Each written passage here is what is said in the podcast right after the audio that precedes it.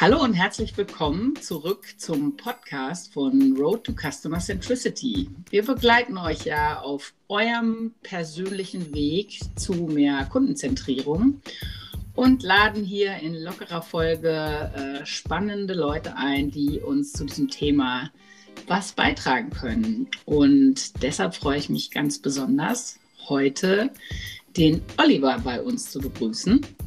Hallo Oliver. Hallo Karin, hallo Pila. Hi. Genau, und Pila ist natürlich auch da. Hallo Pila. Hallo. Ja, und heute geht es um Interviews, User-Interviews. Das ist natürlich ein super spannendes Thema und wir haben im Vorfeld auch schon ein bisschen immer mal wieder drüber gesprochen. Aber wir haben dann gedacht, wir holen uns jetzt echt mal einen Experten, der uns ein bisschen mehr darüber erzählen kann und uns auch nochmal aufschlauen kann. Und ja, deswegen freuen wir uns sehr, dass du da bist. Ähm, wie immer fangen wir mal damit an. Stell du dich doch einfach mal ein bisschen vor, Oliver. Wo kommst du her? Wo willst du hin? Was machst du so? Und vielleicht hast du ja auch noch einen Fun Fact für uns ähm, auf Lager. Wenn nicht, hätte ich eine Frage zu einem vermeintlichen Fun Fact. Also schieß los. Okay, ja, äh, genau. Ich bin der Oliver. Ich bin UX Researcher äh, bei einem sehr großen Telekommunikationsanbieter. Und ähm, in meiner Betreuung verantworte ich oder betreue ich Teams, die sich halt mit der Website beschäftigen, die sich mit Apps beschäftigen und versuche denen halt ähm, möglichst viele User Insights zu liefern, dass die halt ihre Arbeit vernünftig machen können. Und äh, damit die halt einen Einblick in den Kunden bekommen, vom Kunden und äh, ihn besser verstehen. Das ist so mein täglich ist Brot, würde ich sagen. Und ähm, gleichzeitig natürlich halt ähm, zu überlegen, wie kann man halt den Bereich weiter pushen, der User Experience des Researches. Ähm, mein Hintergrund ist ähm, nicht nur Telekommunikation oder E-Commerce, sondern ich habe auch viel im Automotive-Bereich gearbeitet. Das hat mich stark begleitet, ähm, also verkehrspsychologisch, wie man Systeme gestalten muss, ähm, die neuesten Features, die jetzt halt in die Autos reinkommen. da habe ich mitgewirkt. Das war wow. höchst spannend. Hm? Das war nicht schlecht. Ja, wenn man mit 150 Stundenkilometern mit dem Auto fährt und dann plötzlich äh, was bedienen muss im Auto, dann muss das natürlich maximal intuitiv sein und leicht verständlich und gleichzeitig soll es auch irgendwie noch cool aussehen. Äh, das ist so der Spagat, in dem sich halt äh, die Researcher, die Designer dann beschäftigen und ja, da ähm, oder automatisiertes Fahren, das sind so die neuen Themen, mit denen man sich ja beschäftigt.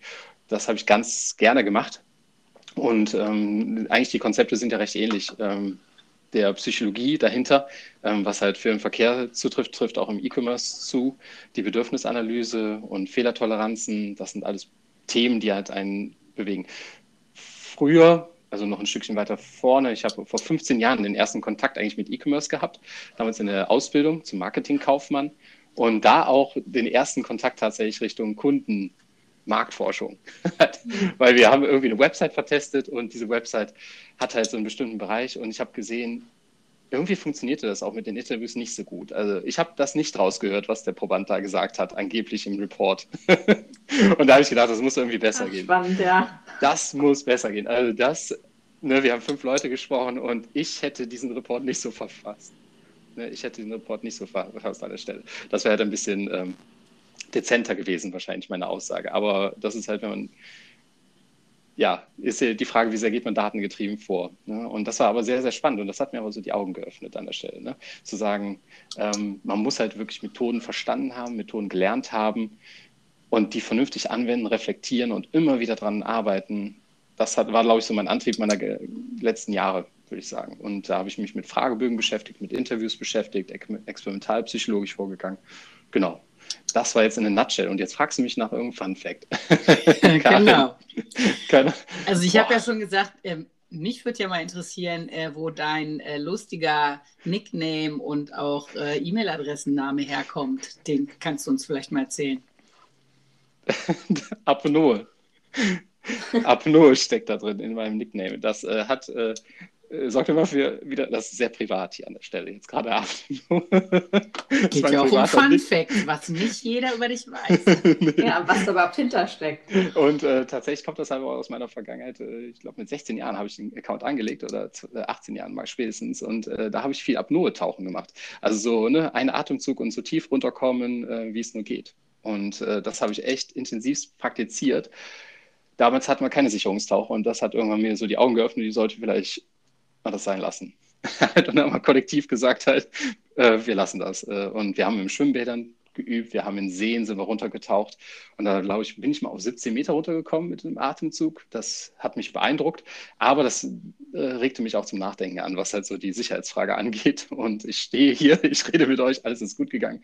Aber ich finde, irgendwann muss das dann auch in äh, vernünftigen Rahmen gesetzt werden. Das war cool, war eine coole Zeit. Wir äh, sind auch in Frankreich getaucht, äh, in Spanien, äh, in Baggerlöchern, in Holland sind wir runtergegangen und das, daher kommt der Name. Und wir haben dann einen Club gegründet und ich glaube, wir waren fünf Leute, die alle jetzt diese E-Mail-Adresse beginnt mit Apnoe haben. Ach komm. wir waren so eine cool. richtige Clique. Wir nannten uns damals Apnoe-Team Mönchengladbach. wow, nicht schlecht. Und ich habe schon gedacht, ich muss mir Sorgen um deine Gesundheit machen. Nee. Weil ich natürlich von Tauchen null Ahnung habe. Ja, cool. Mit einem Atemzug runter und äh, so weit kommen, wie es geht und auch wieder heile hochkommen. Das ist das Ziel. Muss man dafür auch erstmal so einen Schein machen?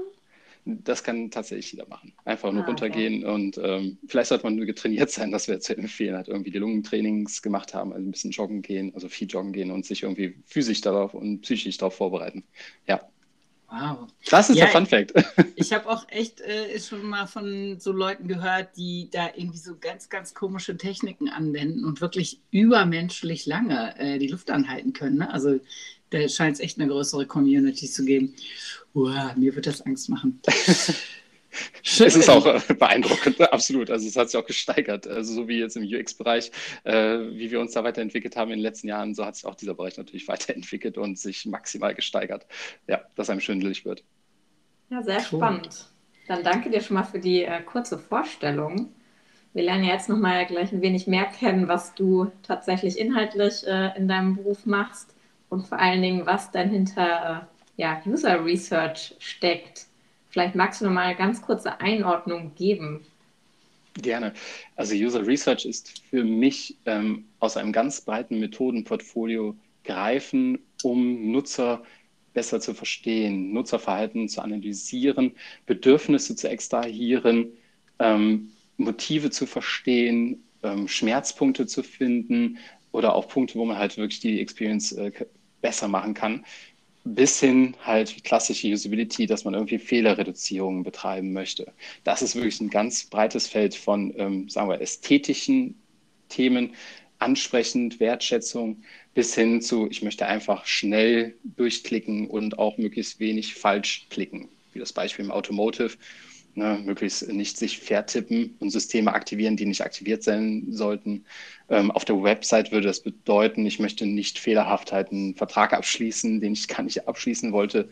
Oder jemand sollte halt äh, zielführend irgendwo hingeleitet werden. Das sind so klassische Aspekte. Aber ähm, natürlich geht die Experience darüber hinaus, dass man wirklich auch gerne, wie hier dieses Podcast-Tool, sage ich, dass man das echt gerne öffnet, weil es halt einen Mehrwert stiftet. Und das ist, glaube ich, das Ziel, einen Mehrwert finden in der User durch User Experience Entwicklungen.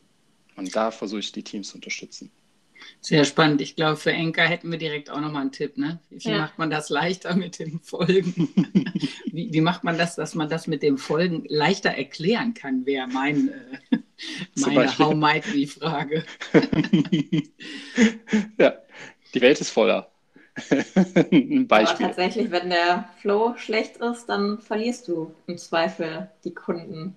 Ja. Deswegen eine ganz wichtige Aufgabe da, den Nutzer verstehen lernen. Und da habt ihr ganz viele verschiedene Methoden, die ihr da auch nutzt bei euch. Vielleicht magst du mal eine ganz mhm. kurze mhm. Einführung geben, einen Überblick, äh, was ja. ihr da für unterschiedliche Methoden nutzt.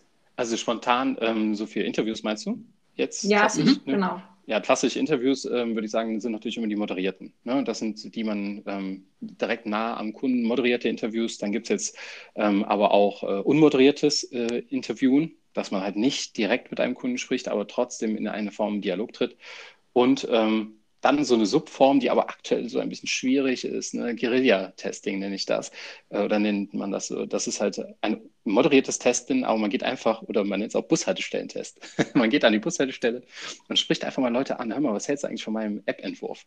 Das ist halt so dieses Guerilla-mäßige, einfach rausgehen, random Menschen ansprechen und sagen, was hältst du eigentlich davon, was ich hier gerade gebaut habe?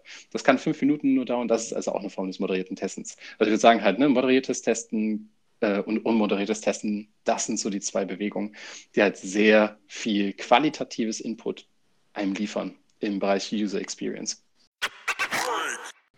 Ja, cool. Dann lass uns doch vielleicht mal mit dem Klassiker, mit den moderierten Interviews anfangen. Vielleicht äh, kannst du mal so ein bisschen eingrenzen, wann äh, nutzt ihr die vor allem, in welchem Kontext, wofür sind die gut, was ist bei denen vielleicht eher schwierig, Vor- und Nachteile, äh, vielleicht auch wann im klassischen Prozess ähm, man das idealerweise macht. Hm. Ähm, ne, der, hier der Podcast Road to Customer Centricity, wenn ich das richtig gesehen habe, ich habe auch schon viel über Design Thinking gesprochen. Und wenn man sich das Double Diamond Modell dann vor Augen führt, dann sieht man, ähm, dass eigentlich fast zu jeder Phase direkt am Anfang man User-Interviews durchführen kann. Der Montagmorgen, klassisch im Design-Sprint. Der Montagmorgen, man möchte halt eine Challenge definieren, eine Map skizzieren der Problemstellung. Was ist da üblicherweise der Input? Ne? Das Team weiß sehr, sehr viel, definitiv. Stakeholder haben große Kenntnis, aber vielleicht lädt man sich mal Kunden ein und lässt die einfach mal sprechen und interviewt die. Und dann können das halt, können das halt ein, zwei Stunden sein, die sehr, sehr erleuchtend sind und die auch höchst relevant sind. Weil man wird sich nur mal dann vier, fünf Tage einschließen und etwas entwickeln und dann macht natürlich den Kunden vorher gesprochen zu haben absolut Sinn. Das ist also die Phase, frühe Phase der Empathie. Empathieaufbau, Problemstellung definieren. Dann so der nächste Schritt wäre definitiv dann halt der Tag vier vom Design Sprint oder, ne, oder je nachdem, welches Konzept man wählt, aber das wäre halt der Testing Day. Natürlich, wenn man dann einen Prototypen entwickelt hat, beim Design Thinking. Man hat sich in, aligned auf eine Solution. Man hat viele Ideen gehabt. Man hat sich halt darauf versteift, äh, versteift. Man hat darauf gewotet. Man hat also sich aligned auf ein Konzept. Das wurde dann äh, geprototyped. Und das wird dann wirklich mit Kunden vertestet. Und dann kriegt man halt sehr schnell raus, halt, weil das ja auch ein hochqualitativer Prototyp in der Regel dann ist, dass man dann halt da direktes Kundenfeedback einholen kann, auch wieder mit Interviews. Das heißt, eigentlich beginnt es mit, allem, mit einem Interview und es endet mit einem Interview. Das wäre so der typische Rahmen. Was aber jetzt im Alltag, wenn man jetzt nicht unbedingt einen Designsprint macht, kann das natürlich auch beim Kickoff zu einem Projekt sein, dass man einfach sagt, wir sprechen mit Leuten.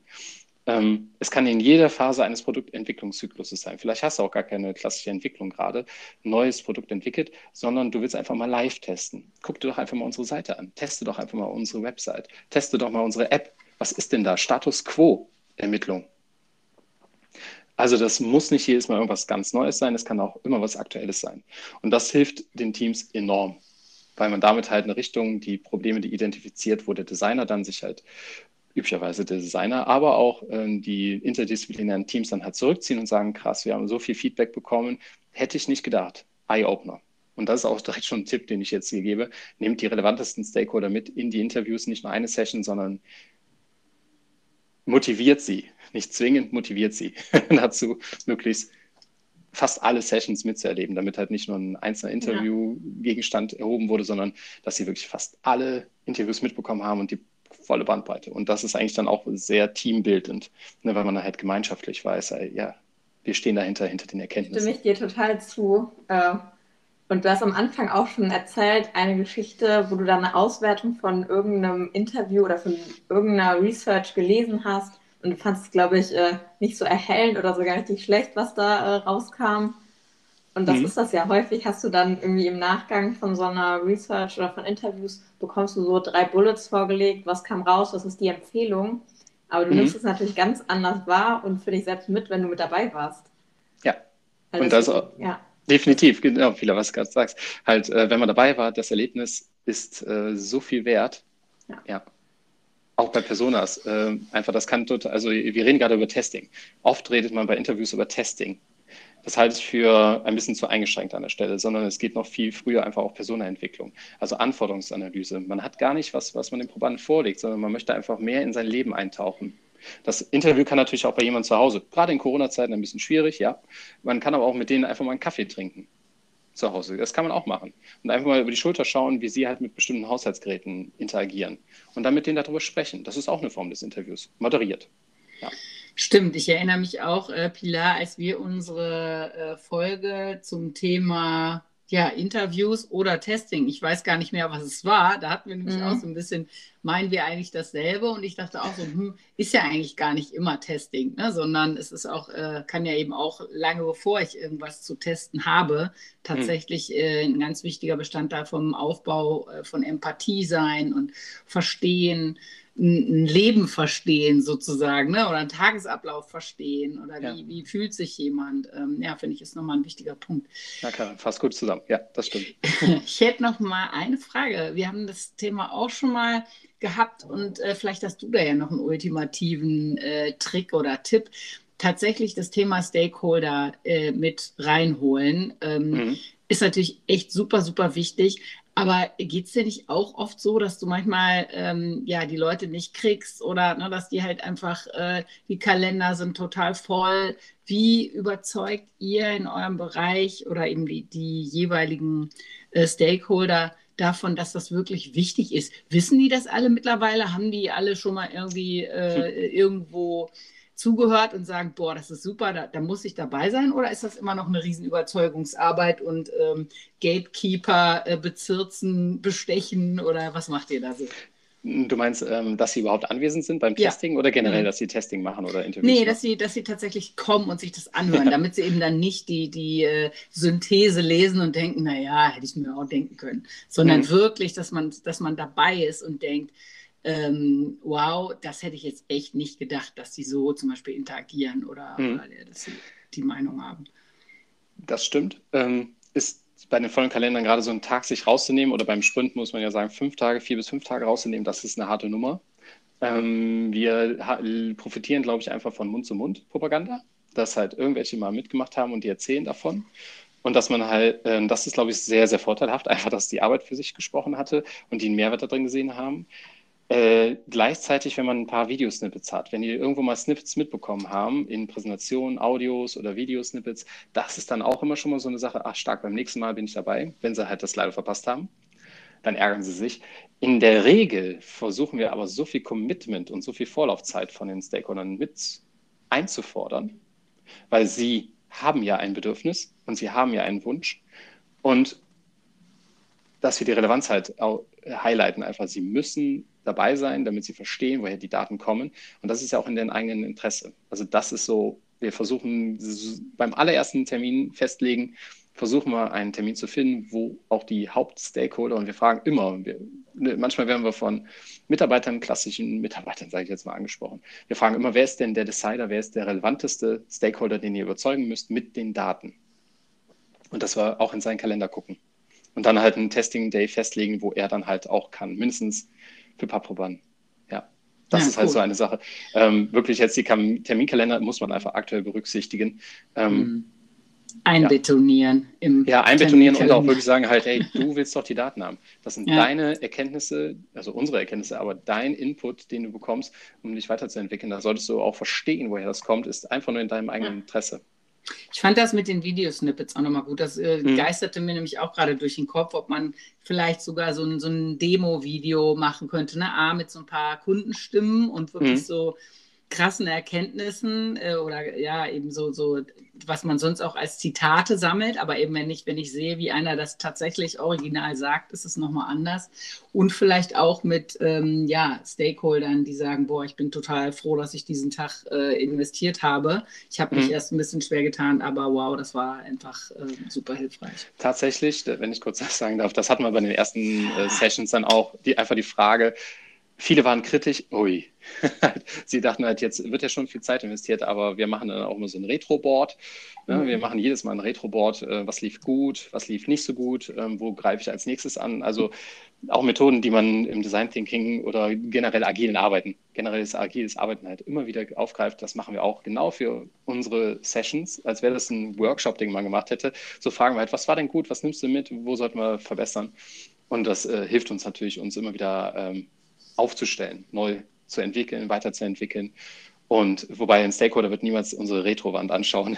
ein neuer Retro. Also, ey, guck dir mal unsere Retro-Wand. Da denkt er, sag mir das doch mal in zwei, drei Sätzen. Aber das hilft uns halt, uns zu verbessern und kundenzentrierter. Also Kunden sind in dem Fall nicht nur Kunden, die halt die App nutzen, sondern Kunden sind auch unsere Stakeholder, ne, die wir irgendwie glücklich machen müssen.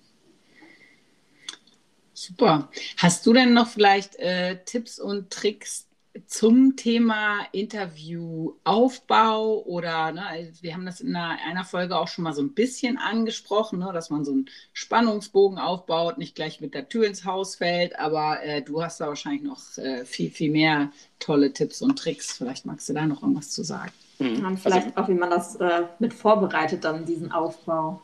Ja, ähm, immer mit den Stakeholdern wieder an Bord. Ihr merkt, äh, die müssen einfach dann, wenn sie sich committen für eine Studie, äh, müssen sie einfach motiviert sein, dann, äh, dass ich halt öfters mal klingel und frage halt und nachfrage, ne, wie genau ihre Zielgruppe geschnitten ist, was sie für Vorstellungen haben.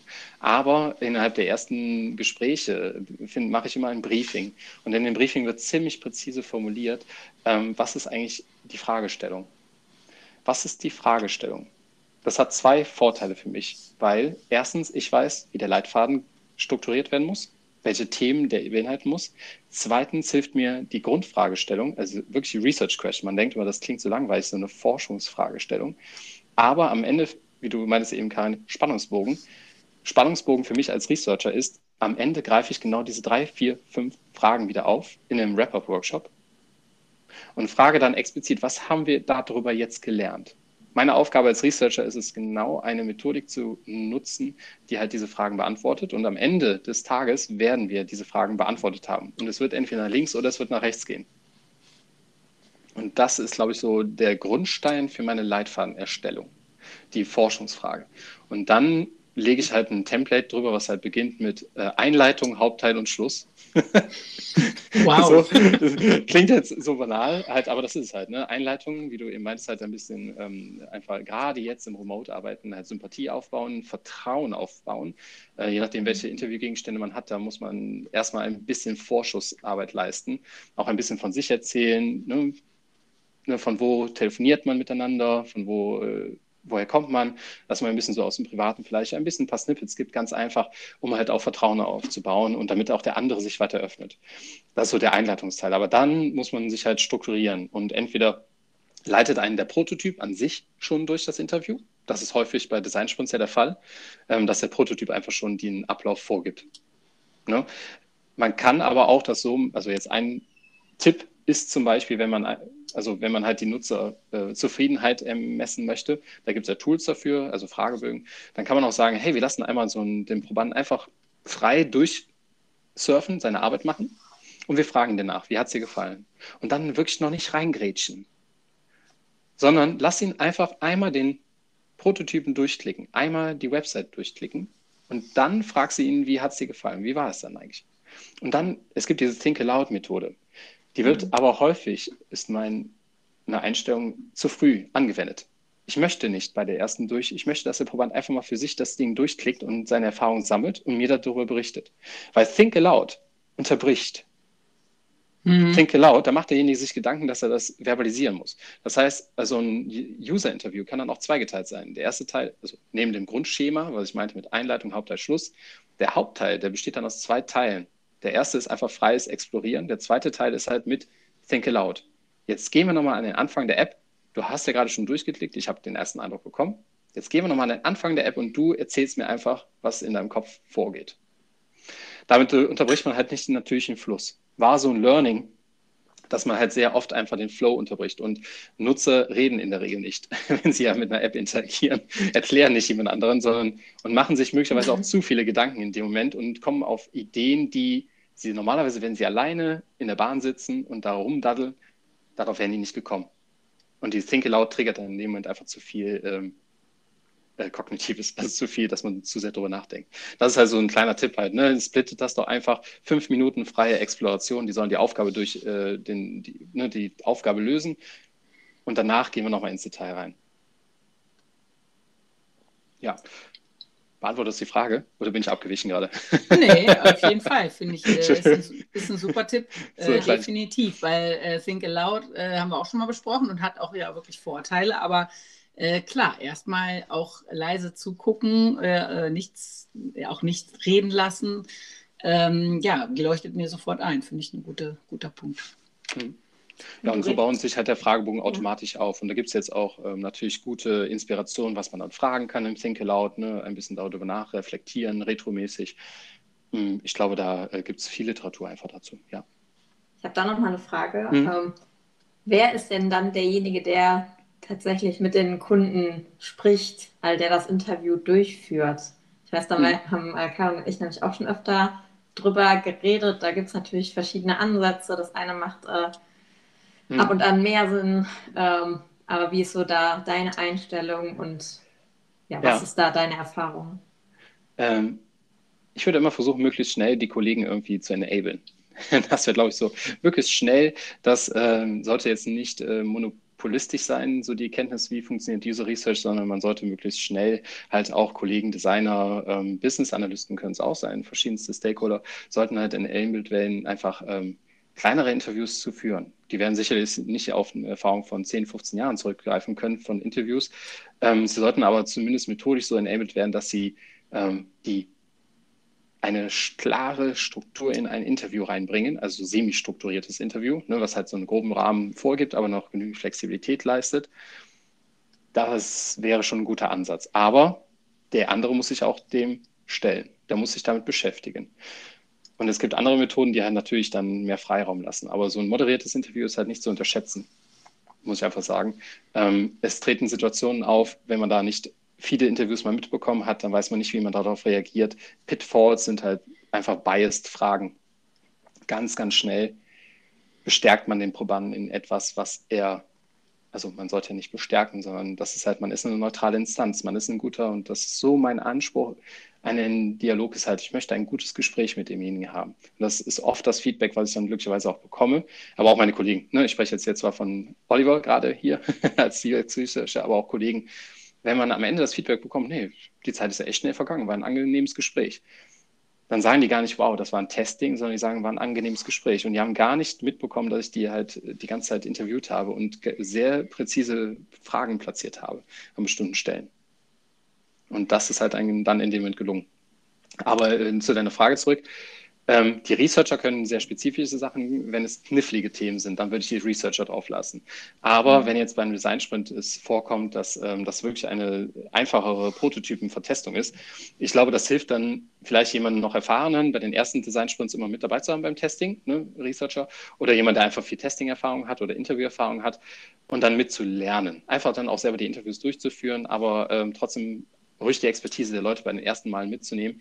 Ähm, es ist keine Rocket Science, aber man tut sich selber einen Gefallen, wenn man sich damit auseinandersetzt. Ganz einfach, weil die Daten dann sauber sind und letztlich entscheidet das ja auch über die nächsten Schritte. Da muss man ein bisschen vorsichtiger arbeiten. Ja. ja, das propagieren wir ja auch immer, ähm, dass wir zwar sagen, probiert aus und macht selber und ne, lasst euch nicht ins Boxhorn jagen, sondern ähm, Lernen ist alles. Das heißt, muss auch nicht alles immer sofort super sein. Aber äh, die andere Sache ist natürlich, die Insights-Kollegen und die Kollegen, die äh, sowas natürlich auch schon lange machen, sind unsere mhm. besten Freunde und mit denen machen wir das natürlich idealerweise zusammen und lernen auch von denen oder lassen uns von denen helfen oder anleiten, wie du es beschrieben hast. Finde ich super. Ja, ich habe da übrigens heiß, noch... ne? Die haben einfach Bock, euch äh, oder genau. den Leuten halt das dann noch zu zeigen. Und ja. was uns halt besonders freut, ist auch, wenn einfach ähm, dann Stakeholder einfach Bock auch haben. Wenn die einfach Lust haben, auf die Interviews, die zu führen und sich dann auch damit auseinandersetzen. Das ist halt cool. Ne? Wenn man von vornherein weiß, halt am Donnerstag Familie Design Sprint wird folgende Person ähm, dann die Interviews führen, das ist halt für die Vorbereitung Gold wert, weil man dann mit demjenigen einfach mal vorher ein paar Sessions macht und sich schon mal abstimmt und einen groben Rahmen steckt. Und das passt Stimmt, super. da fällt mir ein, dass ich mal bei euch äh, zu einer Testsession eingeladen war, aber leider nicht konnte. Das nächste Mal bin ich dabei. Finde ich super. Also auch echt du bist immer so herzlich Test, willkommen. Für so einen Testdurchlauf. Finde ich super. Ich habe noch einen guten Tipp, äh, finde ich zumindest. Ähm, äh, tue ich auch in die Links äh, von dieser Folge. Es gibt beim HPI Open, haben wir schon ein paar Mal empfohlen, äh, diese äh, Online-Kurse, die auch nichts kosten über Design mhm. Thinking. Da gibt es mehrere. Und in einem ist super schön der Unterschied zwischen einem guten und einem schlechten Interview dargestellt. Also, wo man wirklich so die, die äh, Hardcore-Pitfalls äh, wirklich ziemlich gut einfach beobachten kann. Ne? So äh, kein Vertrauen aufbauen, wirklich ein bisschen mit der Tür in, ins, äh, ins Haus fallen.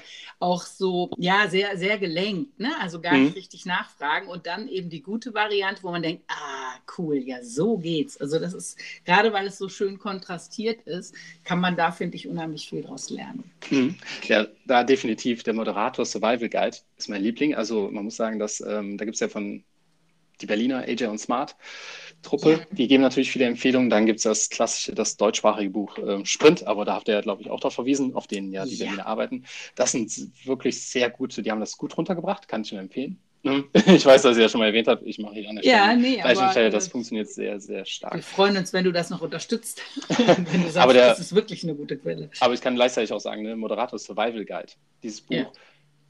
ähm, es war schockierend, als ich das Buch zum ersten Mal in der Hand hatte. Ähm, die gehen einfach mal so 100 Fälle durch, die passieren können. Und das meine ich mit Erfahrung an der Stelle. Aha. 100 Dinge, die passieren können. Es klopft auf einmal an der Türe vom Lab und der Stakeholder steht in der Tür, weil er eine Frage an den Probanden stellen möchte. Wie geht man damit um? Schreck passiert aber. Und oh das sind halt so, aber das sind halt Sachen, wie geht man damit um? Der mhm. Proband kommt zu spät. Du meinst halt, was sind gute und schlechte Interviews? Ein schlechtes Interview, lass den Probanden spüren, dass er gerade wirklich diese Session versemmelt. dass er wirklich gerade einfach ist nicht. Dass er, zu doof ist, ist das er, Allerbeste. Wir haben gesagt, wir treffen uns um halb neun morgens früh. Wir haben so. gesagt, wir treffen uns mitten in der Stadt um halb neun zum Interview. Du weißt das, dass da eine Verkehrslage ist, die anders ist als um 20 Uhr abends. und der Proband kommt maximal zu spät. Lässt man ihn das spüren oder lässt man ihn das nicht spüren? Ganz einfache Frage. Das zerstört alles. Mhm. das totale Konzept des Tages. Also zumindest die erste Session, ne? die Kick-Off-Veranstaltung, den Kick-Off. Alle Stakeholder sitzen dort oder sind eingewählt. 15 Leute warten. Wie kommuniziert man das gegenüber dem Stakeholder an der Stelle? Lässt man seinen Stress dann raus? Nein, man ist halt in dem Moment cool. Man muss einfach. Ich glaube, wir können Oliver doch nochmal einladen zu kritischen Situationen. Oh ja. Aber dann nicht in Workshops, sondern äh, in Interviews. Bei Interviews. Das ist eine äh, super Episodenidee. Cool. Ja, ja genau, das sind so da, da machen wir nochmal eine Runde. Ja, also das sind so Kleinigkeiten, ne? in dem Moment einfach sagen, hey, kein Problem, schön, dass du da bist. Das ist, sollte Abschluss sein. Schön, dass du da bist. Ähm, ja, wir kommen vielleicht nicht zu allen Punkten, aber äh, ich gucke mal, ja, wir, wir fangen einfach mal an. Ne? Gut, wir haben jetzt nur die Hälfte der Zeit, denke ich mir in dem Moment. Faust in der Tasche und lächeln. Faust in der Tasche. Und jetzt willst du auch noch ein Wasser? ja, Stichwort Wasser. Äh, ne? Kleinigkeiten sind das dann. Irgendwie ein bisschen Schoko. Keiner nimmt sich Schokolade, aber wenn es da steht, ist es trotzdem ganz nett. Ne? Die sind ja alle dezent, die Leute. Äh, also irgendwie alle sind dann, ähm, machen das gerne. Man muss eine Offenheit haben, der Probanden, das wird auch immer beim Recruiting wichtig. Ne? Die Leute sollten halt Lust auf Gespräche haben. Führt natürlich zu einem Bias, weil man die Leute nicht bekommt, die keinen Bock haben. Mhm. Das ist ein Ding der Marktforschungsproblematik. Leute, die keine Lust haben, wie kriegt man die überhaupt zu ihrer Meinung rein? Die triffst du dann bei den Guerilla-Interviews an der Bushaltestelle, ne? Ja, schön, dass ich dich endlich mal spreche. genau. Ja, oder die haben ja, ne, das sind halt ganz schwierig, so Fragen, die man sich jetzt stellen muss. Ne? Wir kommen ziemlich nah an die Leute, die wir sprechen wollen, aber wir kriegen bestimmte Leute auch nicht, weil die einfach keine Lust haben, dann sich mehr damit auseinanderzusetzen. Ja, das sind aber so Pitfalls. Äh, es kann der Proband sein, der zu spät kommt. Es kann sein, dass der Stakeholder sich daneben benimmt. Ähm, Zeiten werden gerissen, die Technik kann ausfallen. Da muss man halt vorher das Testen, Testen, Testen. Ähm, schlecht vorbereitet, äh, dort ist eben angesprochen Leitfaden, ne? ähm, dass der Leitfaden einfach nicht genügend Zeit eingeplant wurde, einen vernünftigen Leitfaden zu machen. Der ähm, Haupt, was macht man dann? Der Hauptmoderator ist krank. Was passiert? Mhm. Kann der, gibt es einen Buddy? Gibt es einen zweiten, der einspringen könnte an einem Tag? Und so sollte der Anspruch sein, dass der Leitfaden halt so selbsterklärend ist. Und dann führen wir auch zu einer Standardisierung und Objektivität der Fragen, wenn ein zweiter Interviewer, der spontan einspringen muss an dem Morgen, weil der andere krank ist oder weil vielleicht selber auch Moderator mal im Stau stecken kann. Kann auch passieren, weil eine Vollsperrung in Essen ist gerade oder sowas. Da gibt es eine höhere Gewalt an der Stelle, aber das kann halt mal passieren. Und da muss halt der Second, der Buddy, muss einfach voll vertraut sein, dass der Proband das nicht merkt und auch der Stakeholder nicht merkt, dass hier gerade ein personeller Wechsel stattgefunden hat. Das muss seamless sein. Das heißt aber, dass der Leitfaden so formuliert sein muss, dass ein anderer auch den durchführen könnte. Weil dann weiß man auch, dass selbst für mich, wenn ich den ersten Proband mache, dann weiß ich auch, wie der zweite Proband geführt wird und der dritte. Ja. Und das ist immer exakt nach dem gleichen Schema. Und das ist halt die Sache, die ich eben meinte mit Bias. wenn ich jedes Mal komplett frei durchlaufe und wirr und wahr, dann weiß man sogar auch später nicht, wie die Datenauswertung funktionieren soll. Weil bei dem einen habe ich etwas gefragt und beim anderen habe ich es nicht gefragt. Blöd. Ne? Du hattest vorhin auch ähm, das Thema mit ähm, Stakeholder, äh, gucken das Interview ähm, sich auch an und hören zu und haben zwischendurch noch eine Frage vielleicht an den äh, Kunden. Ich weiß auch, als wir damals noch Interviews äh, vor Ort ganz viele hatten, da kam mhm. dann auch immer mal wieder zwischendurch, hat man gesagt, wir machen eine ganz kurze Pause, kam mhm. dann äh, der Interviewer dann auch nochmal kurz nach hinten, hat auch nochmal nachgefragt, ist bei euch jetzt noch irgendwas Dringendes aufgekommen, was ich noch einbauen soll in das Interview? Ja. Und tatsächlich ähm, ja, war das schon öfter dann der Fall, dass dann noch eine Frage aufkam oder dass dann eine Frage aufkam für den äh, ja, nächsten Interviewpartner. Mhm. Deswegen da halt immer gucken, was äh, kommt vielleicht nochmal Neues, was man nochmal erfragen möchte ist ein guter Punkt. Ähm, wir haben da so eine kleine Funktion integriert, die kann, äh, sagen wir so, mit Handy funktionieren, einfach, dass jemand dir eine WhatsApp schickt oder eine, äh, äh, so eine Message halt mal kurz rüber schickt, halt ne, aufs Handy, die du halt dann siehst in Abwesenheit vom Proband, dass er das natürlich nicht mitbekommt. Ähm, beim Remote-Arbeiten ist es natürlich einfacher, dass man halt irgendwie parallele Chat-Kanäle aufmacht ähm, und dann kann man das ganz geschickt auch einbauen, so eine Frage, die kommt dann nicht irgendwie ganz am Ende, sondern die wird halt zwischendurch einfach mal reingeschoben, nach dem Motto, der Proband hat da irgendwie die die Stelle echt total übersprungen, aber ich hätte da schon nochmal, dass du da nachfragen möchtest. Ne? Wir denken hier über das Retro, ne? der ist einmal schon mal durchgegangen und jetzt gehen wir nochmal im Detail nach. Genau, das heißt, man hat schon über die Chat-Funktion mittlerweile ziemlich viele Möglichkeiten, ähm, dann irgendwie noch Fragen einzukippen, ähm, die halt für einen Stakeholder relevant sind, damit er nicht den Raum betreten muss. Aber dieses Buch gibt halt ganz viele Pitfalls einfach, also ganz viele Fehler, die halt passieren können. Ne? Ähm, auch bei der Datenauswertung am Ende, wie geht es damit um? Ähm, kann ich nur empfehlen. Also jetzt die Survival Guide. Ist auf Englisch, und äh, er hat aber so viele Situationen abgedeckt, wo ich dachte, wow, habe ich alles schon irgendwie gehabt und irgendwie struggelt man da durch. Aber das meine ich halt, ähm, man kann dadurch äh, sich durchschlängeln durch so Situationen oder man kann halt dann von Anfang an halt so eine ähm, Handreichung haben, irgendwie mal die Situation mal gehört haben und weiß dann halt, was passiert. Super Tipp, danke.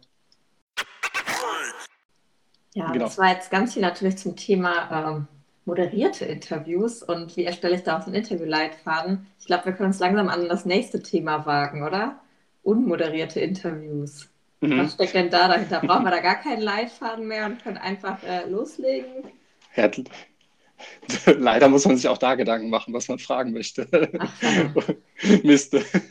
ähm, genau, die Unmoderierten sind halt so ein Konzept, was natürlich äh, auch sehr beliebt ist, weil es halt äh, nicht meine unmittelbare Anwesenheit als Researcher oder als Designer oder als äh, ne, Frager, Interviewer halt voraussetzt.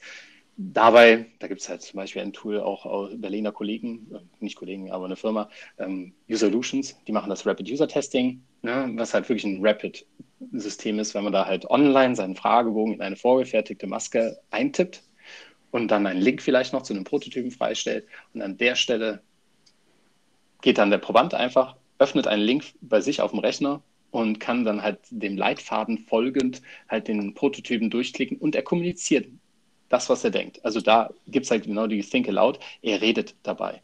Er redet dabei, während er deine Fragen, die du vorher dir überlegt hast, halt äh, ausführt. Und das ist halt so dieses, man nennt es auch asynchrone Testen, weil man halt nicht parallel zuguckt, sondern man kriegt halt die, im Nachhinein kriegt man die Videos davon und muss sich dann hinsetzen und halt die Auswertung machen. Aber an der Stelle muss man sich trotzdem Gedanken machen, ja, was ist denn meine Forschungsfrage? Was will ich denn überhaupt fragen? Und es ist halt wirklich ein super schnell, einfach zu bedienendes Tool, ja. Aber man muss auch den Flow des Probanden verstanden haben. Wie kommt er von einem Screen in den nächsten hinein? Wie bewegt er sich in einem unmoderierten? Man muss halt vielleicht zwei, drei Sätze mehr schreiben, was aber wiederum auch missverstanden werden kann. Man muss aber ein bisschen mehr vielleicht formulieren, damit der Proband exakt das macht, was du möchtest. All der Aufwand, das äh, ja auf den Punkt zu bringen, was genau, was man fragen möchte und was er machen soll, der ist natürlich dann schon ein bisschen höher. Aber es ist halt eine andere Art. Du kannst nicht dazwischen Fragen stellen, sondern bekommst dann im Nachgang ein Video ja. darüber, wo du genau siehst, wie hat er geklickt und was gibt er an Feedback. Ja, ich würde nicht sagen, dass der Aufwand so viel höher ist, aber man hat halt gar nicht so, man hat halt nicht anderthalb Stunden einfach oder eine mhm. Stunde Zeit mit einem zu sprechen, sondern man muss sich einfach kurz halten. Eine zehn Minuten, Viertelstunde, einfach mal einen Leitfaden an die Hand geben mit vier, fünf Guiding Questions, die den Probanden halt durch den Prototypen durchführen. Und das war es dann auch. Aber man muss sich einfach dazu Gedanken machen, Und in dem Moment setzt du nicht mal eben innerhalb von einer halben Stunde das Teil auf, den Leitfaden, sondern vielleicht zeigst du einem Kollegen den Leitfaden auch nochmal. Würde ich empfehlen. Wie würde er klicken? Wir machen das jedes Mal, dass wir einem Kollegen den nochmal zeigen und wie würde er eigentlich klicken an der Stelle. Einfach nur, um sicher zu gehen, dass halt, wenn wir das Ding losschicken, rausschicken in die Welt, dass halt dann die Probanden auch sich gut geführt führen und dann wir nicht darüber reden, ah, ich habe leider den Leitfaden verlassen, sondern wir wollen über den Prototypen sprechen. Ja. Das heißt, wir stellen ja nur den Rahmen durch diese Frage. Das geht sehr schnell, ist äh, kostengünstig, kann ich einfach sagen. Das funktioniert wirklich wunderbar, aber es hat auch Nachteile, wie du gerade schon meintest, Peter. Man kann nicht nachfragen. Die Probanden fühlen sich auch nicht kontrolliert an der Stelle. Ne? Also die sind vielleicht auch ein bisschen drüber, ist mein Eindruck. Die lassen ein bisschen, weil ich nicht denen gegenüber sitze, sind die auch ein bisschen heftig manchmal.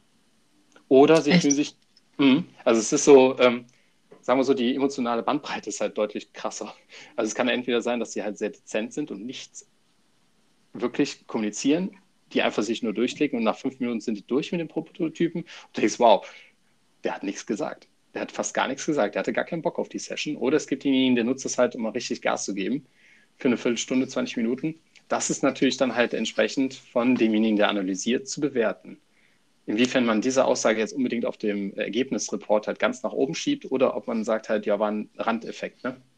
Das ist halt wichtig. Die Einordnung von diesen Unmoderierten ist halt enorm wichtig. Und sie sind auch nicht immer zielführend. Wenn man sehr komplexe Flows testen möchte, dann ist das nicht unbedingt sinnvoll, weil der kann immer und immer wieder falsch abbiegen. Und damit erklärst du dem Probanden eigentlich jedes Mal nur, jetzt klick da, jetzt klick da, jetzt klick da dann bist du ja gar nicht mehr beim Gegenstand Flow selber, sondern du bist eigentlich nur noch am Erklären, wo derjenige klicken soll, damit er halt den Pfad nicht verlässt.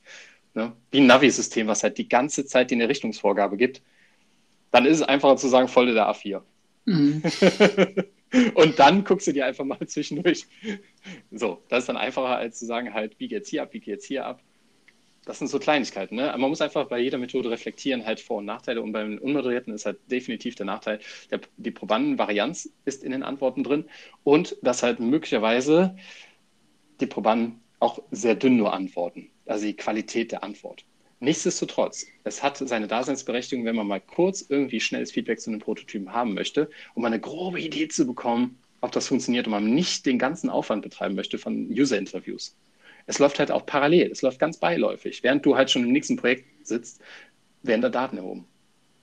Und ähm, wie lange brauchst du, äh, um sowas aufzusetzen? Also wie lange ist es von, von oh, ich glaube, wir machen das mal, bis zu, hier ist die Auswertung, beziehungsweise hier kann ich mir die Videos angucken? Hm. Was ist so die schnellste Zeit? die, schnellste Zeit ist, die schnellste Zeit ist, ich wurde Freitagabend angepinkt, Hämmer, kriegen wir das Montag hin? Frage ich, habt ihr einen Prototypen? Ja, gut, Montag stellen wir den rein. Cool. Und dann haben wir innerhalb von wenigen Stunden, wenn man auch, da muss man auch sagen, mit den Teams kann man eingespielt sein oder auch nicht.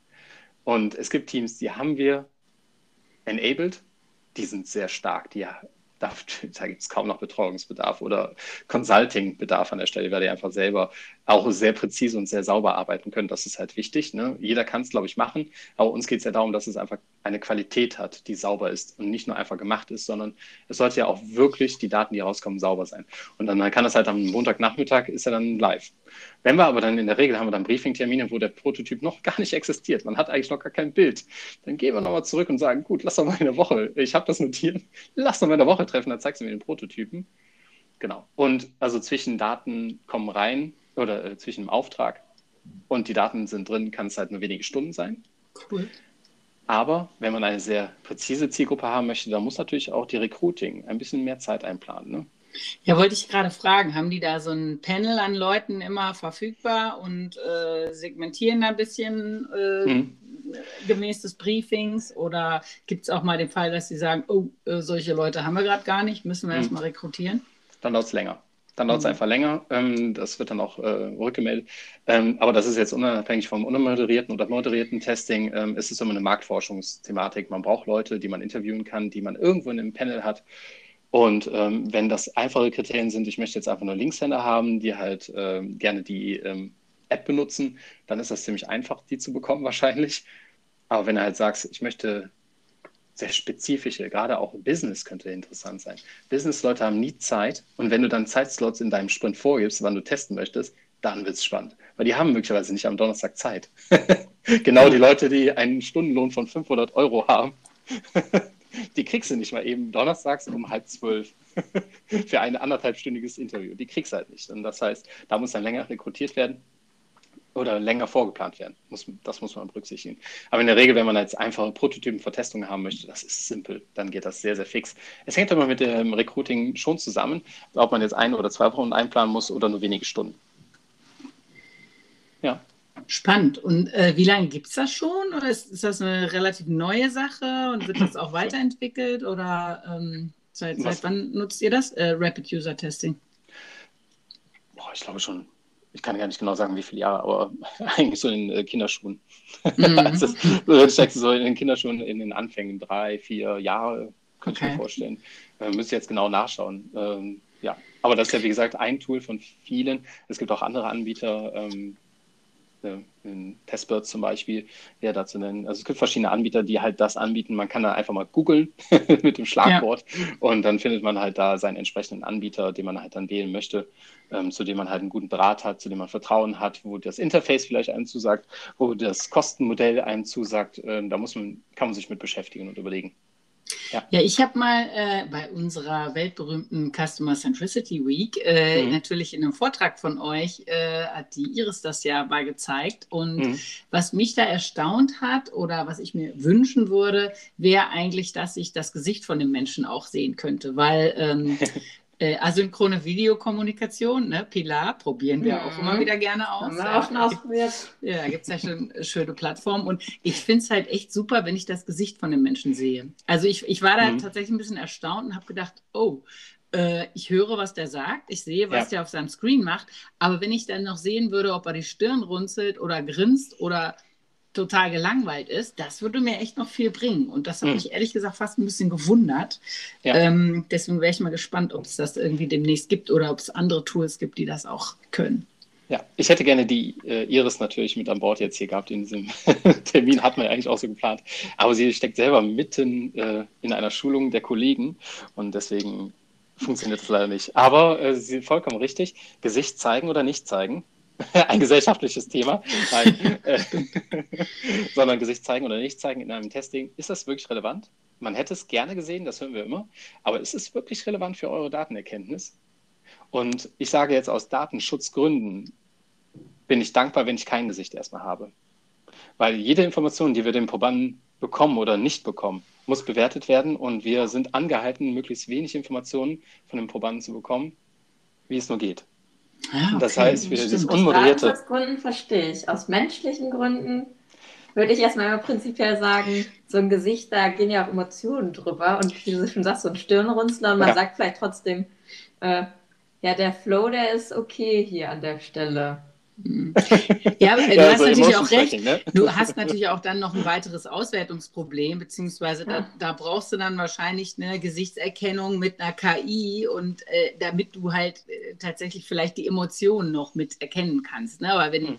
wenn das dann wiederum auch davon abhängig ist, äh, ob man das richtig entschlüsselt oder ne, ob jemand Lust hat, äh, das richtig zu entschlüsseln äh, und vielleicht, äh, ja, keine Ahnung, auch hm. mal was Falsches dann einträgt, zum Beispiel hm. zu einem bestimmten ähm, Test, ja, finde ich, ist ein guter Punkt. Ich, bei, bei mir war das so der erste Gedanke, hm. äh, und aber ja, hast recht, ist vielleicht doch nicht nötig. Äh, nee, ist, ist halt immer gegenstandsabhängig. Oder ne? ja, Ganz, es kommt drauf halt, an. Es kommt drauf an. Für mich ist dann trotzdem, das Gesicht könnte trotzdem interessant sein, in dem Moment, wenn ich halt irgendwie äh, Interviews führe, die jetzt auch unabhängig von einem Prototypen sind also ich habe das ganz krass festgestellt in dem Moment, als wir jetzt auf einmal von einem Tag auf den anderen dank Corona, ins Homeoffice gegangen sind und dann von einem Moment auf den anderen Remote-Testing machen mussten, Remote-Interviews machen mussten. Dafür gibt es Tools, die wir dann auch genutzt haben. Aber wenn dann mal das System nicht so gut funktioniert, die Bandbreite nicht so ist, wie derjenige in seinem Recruiting angegeben hat, wir verlangen immer eine Mindestbandbreite und die sollte stabil sein. Wenn das mal nicht so funktioniert, dann könnte es sein, dass das Video ausgeschaltet werden muss. Und dann komme ich mir komisch vor. Weil dann sitze ich hier vor eingeschalteter Kamera meinerseits und der Proband ist für mich einfach nur auf den Ohren. Und das ist halt, je nachdem, welche Gespräche ich führe, das rein auf dem Auditiven zu führen, finde ich dann anspruchsvoll. Und da wünsche ich mir dann das Gesicht zu sehen. Einfach um die Emotionen, manchmal setzt ja auch bestimmte Pointen bewusst und dann halt mitzubekommen, wie er darauf reagiert. Manchmal provoziere ich mit Fragen auch. Und da möchte ich sehen, wie reagiert er darauf. Und das ist halt dann mit Gesicht in dem Moment dann auch, aber moderiert dann besser. Fürs Unmoderierte gibt es aber auch mittlerweile Tools, die das halt anbieten. Zum Beispiel mit, ähm, du schaltest einfach deine Handykamera an, während du mit dem System arbeitest. Das ist ein anderer Anbieter. Und dann ist die Handykamera immer an und während der Proband damit interagiert mit dem Prototypen. Das ist natürlich cool, weil das halt in Präsentationen auch immer ganz gut kommt. Aber man muss halt überlegen, muss man diese Information überhaupt haben? Ist das wirklich relevant? Ist es cool? Ist es glossy? Ja, definitiv, sowas. Aber vielleicht sind auch einfach O-Töne auch schon von einer halben Minute, wenn man die mal zusammenschnibbelt, so zu bestimmten Aspekten, reicht auch vollkommen. Ne, man hat immer den Anspruch, halt dieses Full, mh, mm, dieses fulles Setup aufzufahren. Aber manchmal ist es auch einfach ein Papier-Stift-Interview, ne, was auch beim, ähm, wie heißt das jetzt, dieses äh, Testessen Testessen. Ah, ähm, ah. Ja, Usability-Testessen. Ja, genau, das Usability-Testessen. Genau. In allen Städten Deutschlands ist das mittlerweile vertreten. Cool. Mega cool. Ne? Da gibt es auch keine Kameras, da gibt es noch nicht mal ein Audio-Recording, sondern da sitzt du mit deinem Prototypen und hast einen Stift und Papier und notierst einfach dann die Kommentare und hast dann sieben Minuten, glaube ich. Äh, auch super, das ist eine Form für mich Guerilla-Testing. Ne? Man hat keine Ahnung, wer da kommt und die Leute sind total kurz angebunden und man ganz unkompliziert kommt man mit anderen Leuten in Kontakt und kriegt einfach schnelles Feedback. Das ist Wie ist das denn organisiert, dieses Testessen? Das ist ein bisschen wie ein Meetup, oder? Ja, so ein bisschen Meetup, genau. Total offen. Das, mhm. das hat sich jetzt auch verlagert in die virtuelle Welt, Remote-Welt. Ähm, Gibt es verschiedene Ideen. Äh, ich sag mal so, das Basiskonzept war tatsächlich, man lädt äh, in eine Firma, eine Firma ist dann halt Sponsor, so heißt das dann, und ähm, beim Test essen und die sponsern tatsächlich Pizzen und äh, Bier und Cola und Fanta, Getränke. Und äh, als Gegenleistung müssen die Leute, die dann die Pizza und Bier und so bekommen, die müssen dann einfach sich zwischendurch mal Prototypen angucken, den halt Firmen dann oder andere Kollegen bereitstellen. Und äh, das können mehrere Teststationen sein, wo die Leute einfach von einem Tisch zum nächsten gehen. Und äh, jetzt habe ich zum Beispiel an einem Tisch gesessen, hatte dann halt einen äh, Prototypen unterm Arm und an dem Abend kamen, glaube ich, sieben verschiedene Tester dann an meinen Tisch. Und ich habe dann ein kleines Template mir vorbereitet auf dem Papier, wo ich dann auch sehr strukturiert, kann ich auch nur empfehlen, dass man halt sich ein, äh, ein vorbereitetes äh, Blatt macht mit Struktur, wie man halt dann vorgeht. Dann muss man keinen großen Leitfaden konstruieren, das war sehr, sehr einfach gehalten. Aber man muss halt sagen, halt, an welcher Stelle ist Folgendes gesagt worden. Weil man in einem Flow hat man üblicherweise mehrere Schritte. Aber das ist so ein Template, das äh, strukturiert sich dann in Beobachtung, Interpretation, Modifikation.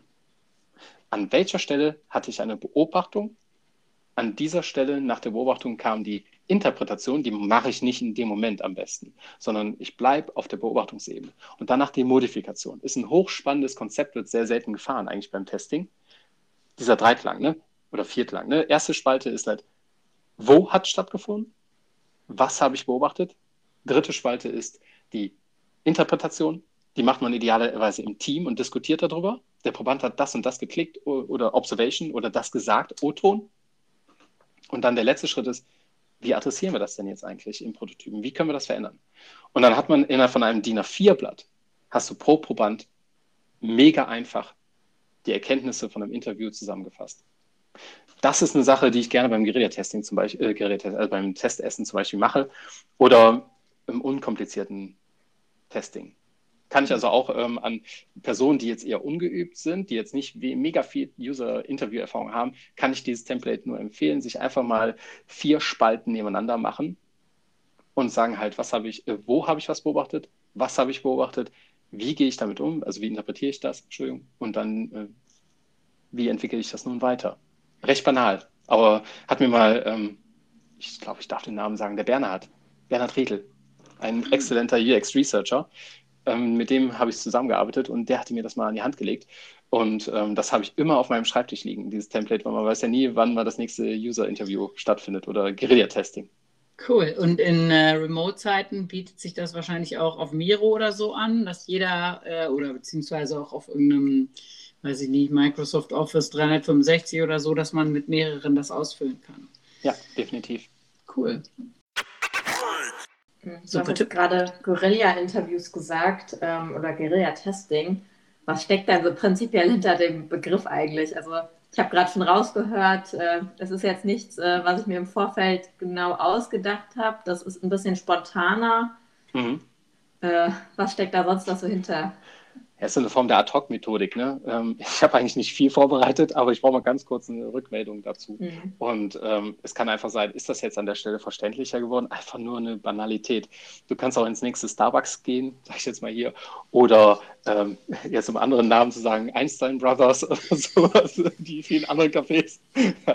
Ne? Einfach geht einfach in irgendein Café eurer Wahl und sprecht einfach mal Leute an, äh, wenn der äh, Besitzer des Ladens das äh, zulässt. Die Leute sind ja in der Regel dann auch entspannt und werden mal kurz. Aber das ist natürlich jetzt aktuell ein bisschen schwieriger. Ne? Man geht nicht so gerne oder die Leute wollen einen nicht so gerne so nah ranlassen und mit Schulterblick.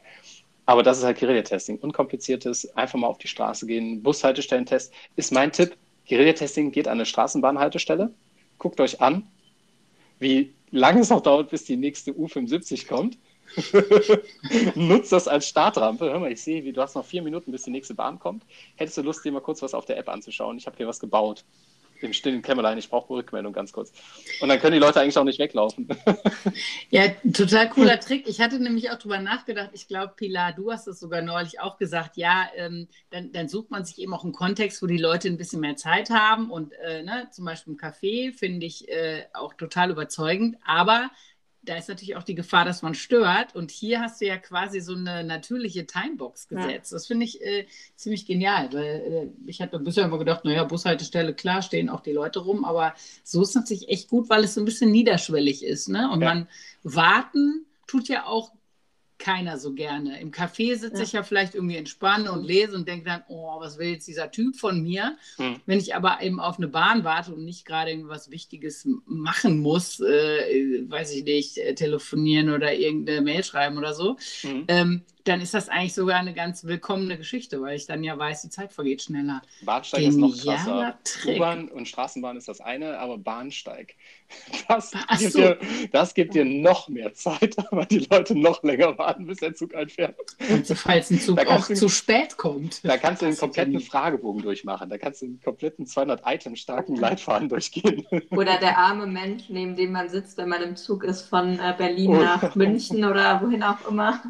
Oh. Haben Sie mal ein bisschen Zeit? Ich sitze hier heute auch. Ich habe so ein du paar lachst. Sachen entwickelt. Ja, aber das ist kein Scherz. Äh, das kann auch schnell passieren, wenn man dann ja. halt mal eine längere Fahrt hat und ähm, man einfach mal gegenüber fragen, hättest du Lust? Ist natürlich jetzt die Frage der Zielgruppe. Entspricht diese Person, die gegenüber sitzt, deiner Zielgruppe? Ähm, muss man einfach überlegen. Ne? Aber die Leute sind, glaube ich, habe den Eindruck, dass die Leute schon ganz offen sind, eigentlich gerade so Zeitvertreib und wenn das jetzt auch unverfänglich ist an der Stelle, äh, ich glaube, das funktioniert mhm. gut.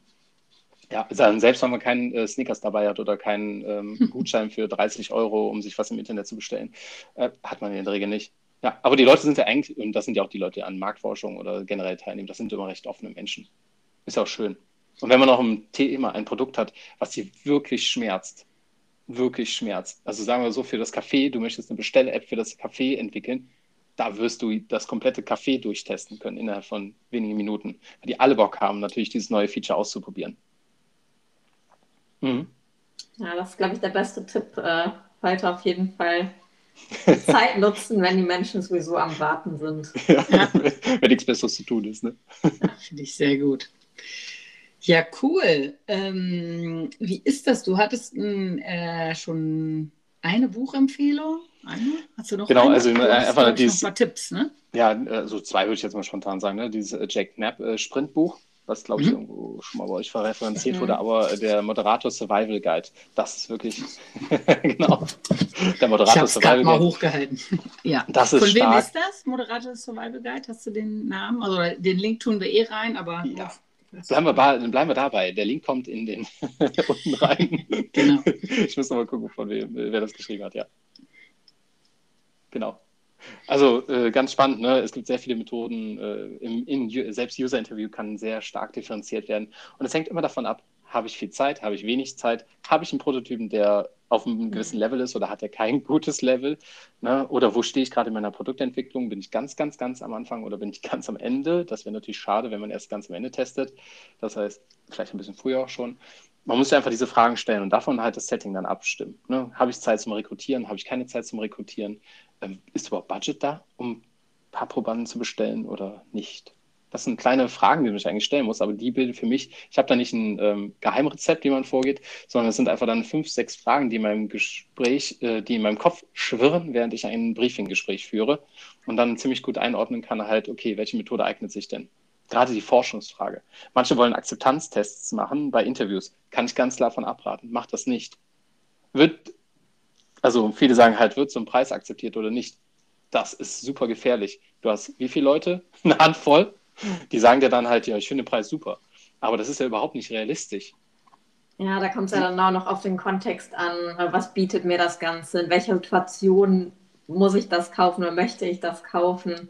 Mhm. Woraus mhm. dann äh, ja, der Kauf am Ende dann entsteht. Genau, und dann einfach fragen, gut, dann tipp doch jetzt mal deine IBAN-Nummer an und äh, drück mal auf Bestellen. Du hast gerade gesagt, du bist ja ganz mhm. offen für das Angebot, ne? Und dann schaut es nämlich ganz anders aus. Da fehlt halt die Ver Verbindlichkeit. Und es fehlt halt die Stichprobengröße. Du hast halt dann fünf einzelne Meinungen, die alle irgendwie eine Tendenz haben, aber da muss man natürlich die Marktforschung auch befragen und sagen halt, wir hauen das Ding mit 100, 1000 Leuten mal raus. Was sagen die denn da zu dem Feature? Ist das wirklich akzeptiert oder ist es jetzt? Und das ist, äh, wir kriegen halt durch Interviews Nuancen raus. Aber ganz oft resultiert daraus nochmal eine größere Datenmenge zu generieren. Ja, also ja, das finde ich auch Stelle iterativ vorgehen. Genau, finde ich ja. auch nochmal einen total wichtigen Hinweis, ne? weil klar, auch wenn wir zum Beispiel über Design-Sprints sprechen oder ähm, ja, Interviews ne? von, von fünf Leuten zum Beispiel an einem Tag, da generiert man total viel qualitative Insights und versteht viel besser. Man guckt sich ja vielleicht sogar extreme mhm. User an, haben wir auch schon besprochen, ne? die natürlich äh, einem auch extreme Meinungen vielleicht äh, mitteilen oder, oder man, man kann extreme Verhaltensweisen beobachten, mhm. was aber nicht äh, sozusagen heißt, dass man, dass man die, die große Menge oder eine quantitative Betrachtung nicht machen soll. Du hast gerade gesagt, Design Sprint innerhalb dessen. Es gibt das Konzept des iterativen Design-Sprints, dass man sagt, wir treffen uns nochmal zwei Wochen später. Und man hat den Prototypen umgebaut. Das ist natürlich hervorragend, um dann halt nochmal ein Interview auch zu fahren. Ne, einfach zwei Wochen später, der Prototyp wurde modifiziert. Wir laden nochmal dann, kann man ja von Anfang an schon mit einplanen. Wir laden nochmal ähnliche Recruiting, also neue Probanden ein. Oder wir machen unmoderiertes Testing an der Stelle, weil der Flow wirklich so viel klarer auch geworden ist das gibt dann natürlich viele Möglichkeiten. Ne? Dann hast du halt innerhalb von, sagen wir, drei Wochen, hast halt zwei User oder vier. Ne? Je nach, mal schauen, wie es dann läuft. Aber du hast dann halt von wenigen Wochen einfach mal zwei Interviewzeitpunkte. Aber du kannst dann schon ziemlich sicher sein, dass du dann echt die größten Bugs äh, auch dann gefixt hast. Ne? 80%-Regel. Der MVP steht. Ja, das untermauert ja mehrere Sachen, die wir eigentlich auch immer wieder sagen. Ne? Also erstens, wenn du einen Design-Sprint machst, danach bist du nicht fertig, sondern eigentlich wieder am Anfang. Und äh, wenn man sich äh, beim Design Thinking auch den, die Phasen anguckt, da sind ja Pfeile quasi von überall nach überall. Das mhm. heißt, mhm. äh, es ist ganz typisch, dass man immer wieder zurückgeht. Und auch da, wenn ich ein, eben Insights gewonnen habe über einen Prototypen, mhm. dann fange ich eigentlich direkt schon wieder an, entweder noch mal vorne, weiter vorne nochmal zu überlegen oder neue Ideen zu generieren oder den Prototypen zu verändern oder einen anderen zu bauen und neue Insights zu gewinnen. Genau, never ending story. Genau. das ist auch das Schöne. Muss immer weiterentwickelt werden. Ja, und dafür haben wir jetzt heute auf jeden Fall drei ganz konkrete Methoden kennengelernt. Moderierte Interviews, unmoderierte Interviews und äh, ganz spannend und äh, ja, schnell durchzuführen, Guerilla-Interviews. Genau, ja. Ja, vielen Dank dafür auf jeden Fall, Oliver. Ich weiß nicht, ob du noch irgendwelche Abschlusstipps hast oder ob wir jetzt eigentlich schon alles rausgehauen haben. Weil sonst können wir, glaube ich, tatsächlich nochmal eine Folge machen ja. äh, zu dem Thema wo kannst du überall scheitern und wie reagierst du darauf? Sehr gerne. Sehr gerne. Vielen Oder Dank. Kapitalverbrechen bei ja. Interviews und Testing. Ja, dafür gucke ich mir dann auch noch, noch mal dieses Video an, was ich erwähnt habe.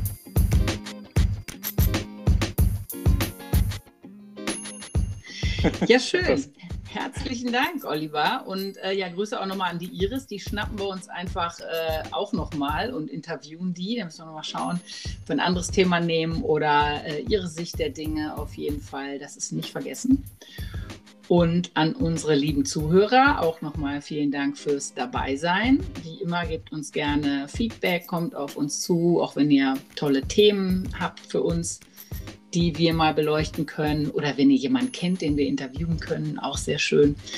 Und dann würde ich sagen, ähm, bis zum nächsten Mal auf dem Weg zu mehr Kundenzentrierung. Wir freuen uns auf euch. Und danke, Oliver. Danke, Pilar. Danke euch. Vielen Dank euch. Danke. Tschüss. Tschüss. Tschüss.